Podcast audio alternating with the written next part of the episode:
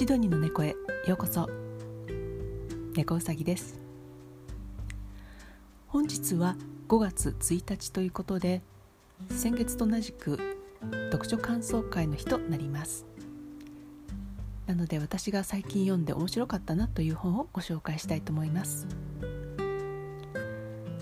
ご紹介したい本はタイトルが「人が今あるのはウイルスのおかげ」サブタイトルが「役に立つウイルス」「かわいいウイルス」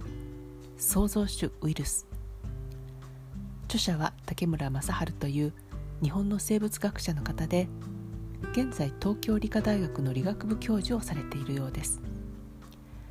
分子生物学が専門で妖怪を生物学的に考察するなどの遊び心のある本も執筆されているようですね。この本は2019年1月発行ということで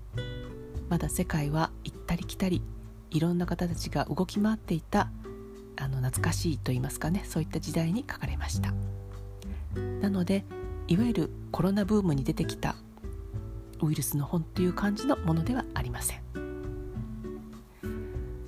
ウイルスの語源なんですけども毒を意味するラテン語でウイリスというそうです。ウイルスにはいろんな形のものがあるんですけども多いのは正二重面体という形のものが多いようですね。この本の中にも丸いものや棒のようなもの紐のようなものいろんな絵が紹介されてるんですけども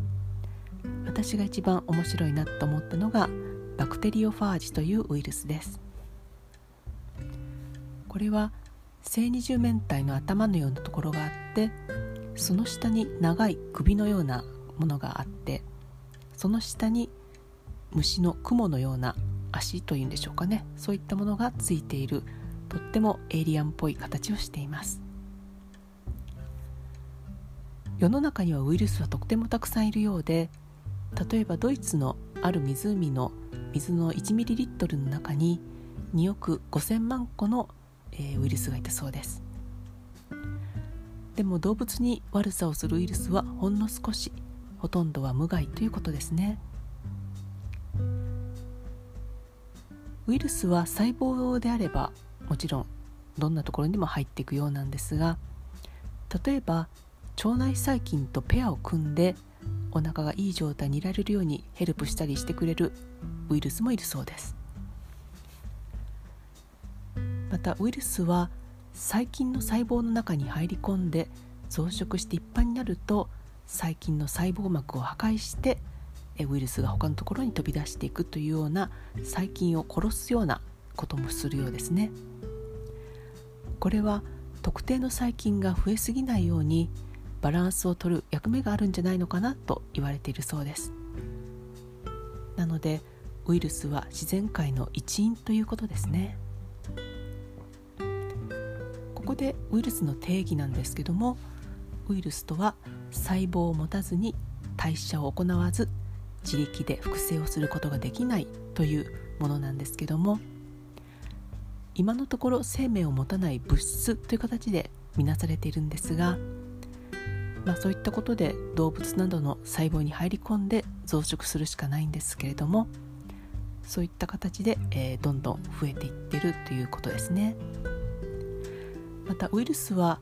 まあ、死ぬというか寝るというかそういった形になった時に後ほど活性化することもできるそうです。いわゆる生き返りっていうんでしょうか。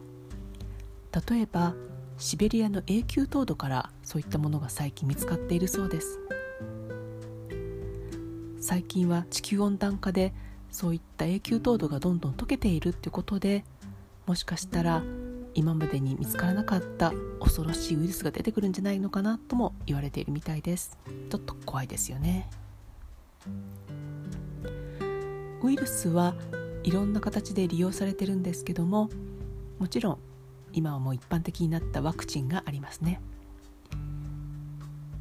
ウイルスは医学の進歩に従って、まあ、私たちを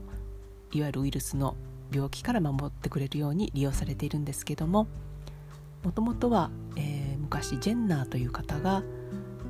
牛の乳搾りをしている女性が天然痘にかかってもあまり重症化しないというところに着目してその牛痘という牛の病気なんですね、まあ、これは天然痘と非常に近いウイルスが原因らしいんですけどもそれを人に投与してそして、えー、天然痘にかかっても重症化しないといういわゆるワクチンを見つけたという形になっているようです。また他の利用法としては食品添加物として使うというものがあるようですね。これはあのバクテリオファージという細菌に感染するウイルスなんですけどもこれを使うことによって食べ物を加熱せずに殺菌できるということらしいです。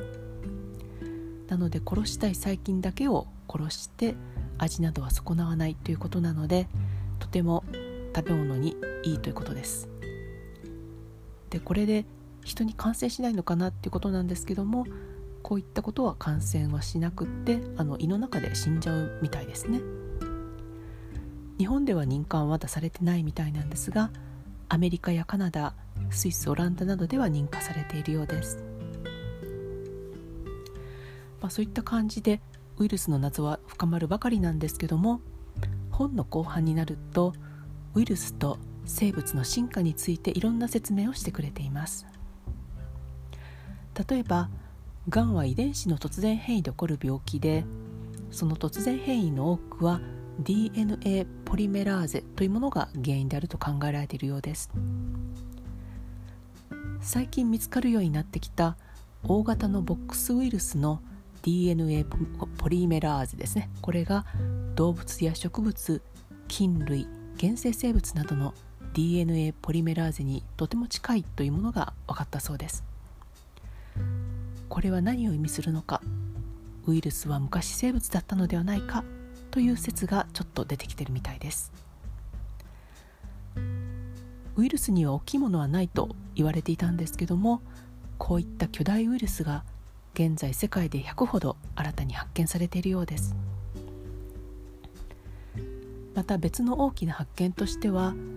哺乳類にとってとっても大事な遺伝子が太古のウイルスの遺伝子だったという証拠が見つかりました。その大事なものは何かは本を読んでのお楽しみということにしましょう。著者はウイルスは妖怪と同じようなものだと言っています。我々の世界の隣り合わせにあって全く違うもう一つの世界パラレルワールド。もちろん憎きコロナは早く撲滅してほしいんですけどもこの本は大変分かりやすい言葉でウイルスについていろんな角度から説明をしてくれている漁師だと思います。ウイルスがいたから今の私がいると思うとなんとなくウイルスが愛おしいものに思えてきます。皆さんもぜひこの本を読んで私たちの身の回りにいるウイルスについてもっと深く知って太古の進化の歴史に思いを馳せてみてはいかがでしょうか。それでは今日はこの辺で。本日もお聴きいただきありがとうございました。猫うさぎでした。